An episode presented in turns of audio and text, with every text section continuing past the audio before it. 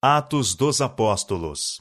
Capítulo 10 O primeiro mártir cristão. Estevão, o principal dos sete diáconos, era homem de profunda piedade e grande fé. Posto que judeu de nascimento, falava a língua grega e estava familiarizado com os usos e costumes dos gregos. Achou, portanto, oportunidade de pregar o evangelho na sinagoga dos judeus gregos era muito ativo na causa de Cristo e com ousadia proclamava sua fé. Ilustrados rabinos e doutores da lei empenharam-se em discussão pública com ele, esperando confiantemente uma vitória fácil. Mas não podiam resistir à sabedoria e ao espírito com que falava. Não somente falava no poder do Espírito Santo, mas também era claro ser ele um estudioso das profecias e instruído em todos os assuntos da lei. Habilmente defendia as verdades que advogava e derrotava completamente seus oponentes. Em relação a ele, cumpriu-se a promessa. Proponde, pois, em vossos corações não premeditar como a vez de responder, porque eu vos darei boca e sabedoria, a que não poderão resistir, nem contradizer todos quantos se vos opuserem. Lucas capítulo 21, versos 14 e 15. Vendo sacerdotes e príncipes o poder que acompanhava a pregação de Estevão, encheram-se de ódio atroz. Em vez de se renderem às provas que ele apresentava, resolveram fazer silenciar sua voz, matando-o. Em várias ocasiões, haviam subornado as autoridades romanas a fim de passarem por alto casos em que os judeus tinham feito justiça pelas próprias mãos, julgando, condenando e executando prisioneiros de acordo com seu costume nacional. Os inimigos de Estevão não tinham dúvida em poder seguir de novo o mesmo caminho sem se exporem ao perigo. Determinados a arcar com as consequências, agarraram Estevão e o trouxeram perante o concílio do Sinédrio para ser julgado. Judeus eruditos de países circunvizinhos foram convocados para o fim de refutar os argumentos do prisioneiro. Saulo de Tarso estava presente e tomou parte importante contra Estevão. Trouxe o peso da eloquência e a lógica dos rabis a atuarem no caso, para convencer o povo de que Estevão estava pregando doutrinas enganadoras e perigosas. Mas em Estevão encontrou quem tinha plena compreensão dos propósitos de Deus em propagar o Evangelho a outras nações. Como não conseguiram sacerdotes e príncipes prevalecer contra a sabedoria de Estevão, clara e calma, decidiram fazer dele uma lição. E enquanto assim satisfaziam seu ódio vingativo, impediriam outros, pelo medo, de adotarem sua crença. Testemunhas foram assalariadas para depor falsamente que o ouviram proferir palavras blasfemas contra o templo e a lei. Nós lhe ouvimos dizer, declararam essas testemunhas, que esse Jesus Nazareno há de destruir esse lugar e mudar os costumes que Moisés deu. Atos capítulo 6, verso 14. Quando Estevão se colocou face a face com seus juízes para responder à acusação de blasfêmia, um santo brilho resplandeceu em seu rosto, e todos os que estavam assentados no conselho, fixando os olhos nele, viram seu rosto como o rosto de um anjo. Atos capítulo 6, verso 15. Muitos que contemplaram essa luz tremeram e velaram o rosto, mas a calejada incredulidade e o preconceito dos príncipes não se abalaram. Sendo interrogado quanto à verdade das acusações contra ele feitas, Estevão começou sua defesa com voz clara, penetrante, que repercutia pelo recinto do conselho. Com palavras que mantinham a assembleia atenta, prosseguiu ele relatando a história do povo escolhido de Deus. Mostrou completo conhecimento da economia judaica e interpretação espiritual da mesma, agora manifesta por meio de Cristo. Repetiu as palavras de Moisés que prediziam o Messias.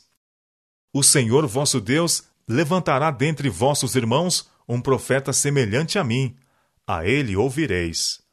Atos capítulo 3, verso 22 patenteou sua própria lealdade para com Deus e para com a fé judaica, enquanto mostrava que a lei, na qual os judeus confiavam para a salvação, não fora capaz de salvar Israel da idolatria. Ligava Jesus Cristo com toda a história judaica. Referiu-se à construção do templo por Salomão e às palavras deste, bem como de Isaías. Mas o Altíssimo não habita em templos feitos por mãos de homens, como diz o profeta. O céu é o meu trono, e a terra o estrado de meus pés. Que casa me edificareis? diz o Senhor. Ou qual é o lugar do meu repouso? Porventura não fez a minha mão todas estas coisas? Atos capítulo 7, versos 48 a 50. Ao atingir Estevão este ponto, houve um tumulto entre o povo. Quando estabeleceu conexão entre Cristo e as profecias, e falou como fizera a respeito do templo, o sacerdote, pretendendo estar tomado de horror, rasgou as vestes. Para Estevão, esse ato foi um sinal de que sua voz logo seria silenciada para sempre. Viu a resistência que encontraram suas palavras e compreendeu que estava a dar seu último testemunho. Embora ainda estivesse no meio de seu sermão, concluiu abruptamente. Interrompendo subitamente o relato da história que vinha seguindo e volvendo-se a seus juízes enfurecidos, exclamou: Homens de dura cerviz, incircuncisos de coração e ouvido, vós sempre resistis ao Espírito Santo, assim vós sois como vossos pais. A qual dos profetas não perseguiram vossos pais? até mataram os que anteriormente anunciaram a vinda do justo, do qual vós agora fostes traidores e homicidas, vós que recebestes a lei por ordenação dos anjos e não aguardastes. Atos capítulo 7, versos 51 a 53. A essa altura, sacerdotes e príncipes ficaram fora de si, de cólera, agindo mais como feras rapinantes do que como seres humanos precipitaram-se sobre Estevão, rangendo os dentes. Nos rostos cruéis em redor de si, o prisioneiro leu a sua sorte, mas não vacilou. Para ele, o temor da morte desaparecera. Para ele, os coléricos sacerdotes e a turba irada não ofereciam terror. O quadro que diante dele estava se desvaneceu de sua vista. Para ele, as portas do céu estavam abertas, e olhando por elas, viu a glória da corte de Deus e Cristo em pé, como se havendo levantado de seu trono precisamente então, para dar auxílio a seu servo. Com palavras de triunfo, Estevão exclamou: Eis que vejo os céus abertos, e o filho do homem que está em pé à mão direita de Deus. Atos capítulo 7, verso 56. Descrevendo ele as gloriosas cenas que estava a contemplar, seus perseguidores não suportaram mais. Tapando os ouvidos para não ouvir suas palavras e dando altos brados, com fúria correram unânimes sobre ele e o expulsaram da cidade. Que em invocação dizia: Senhor Jesus, recebe o meu espírito.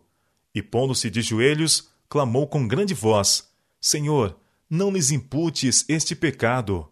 E tendo dito isto, adormeceu. Atos capítulo 7, versos 59 e 60. Nenhuma sentença legal fora pronunciada contra Estevão, mas as autoridades romanas foram subornadas com grandes somas de dinheiro para não fazerem investigação sobre o caso. O martírio de Estevão produziu profunda impressão em todos os que o presenciaram. A lembrança da aprovação de Deus em sua face, suas palavras que tocaram o coração dos que as ouviram, permaneceram na mente dos espectadores e testificaram da verdade do que ele havia proclamado. Sua morte foi uma rude prova para a igreja, mas resultou na convicção de Saulo, que não pôde apagar de sua memória a fé e a constância do mártir e a glória que lhe resplandeceu no rosto.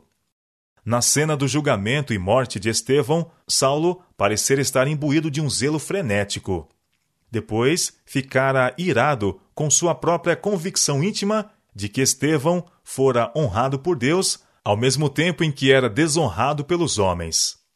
Saulo continuou a perseguir a Igreja de Deus, afligindo seus membros, prendendo-os em suas casas e entregando-os aos sacerdotes e príncipes para prisão e morte. Seu zelo em levar avante essa perseguição aterrorizou os cristãos em Jerusalém. As autoridades romanas nenhum esforço especial fizeram para deter a cruel obra e secretamente ajudavam os judeus a fim de conciliá-los e assegurar seu favor. Depois da morte de Estevão, Saulo foi eleito membro do conselho do Sinédrio, em consideração à parte que desempenhara naquela ocasião. Durante algum tempo, foi um instrumento poderoso nas mãos de Satanás para promover sua rebelião contra o Filho de Deus. Logo, porém, esse implacável perseguidor deveria ser empregado em edificar a igreja, que então tentava destruir. Alguém mais poderoso que Satanás escolhera Saulo para tomar o lugar do martirizado Estevão, a fim de pregar e sofrer pelo seu nome e propagar extensamente as novas da salvação por meio de seu sangue.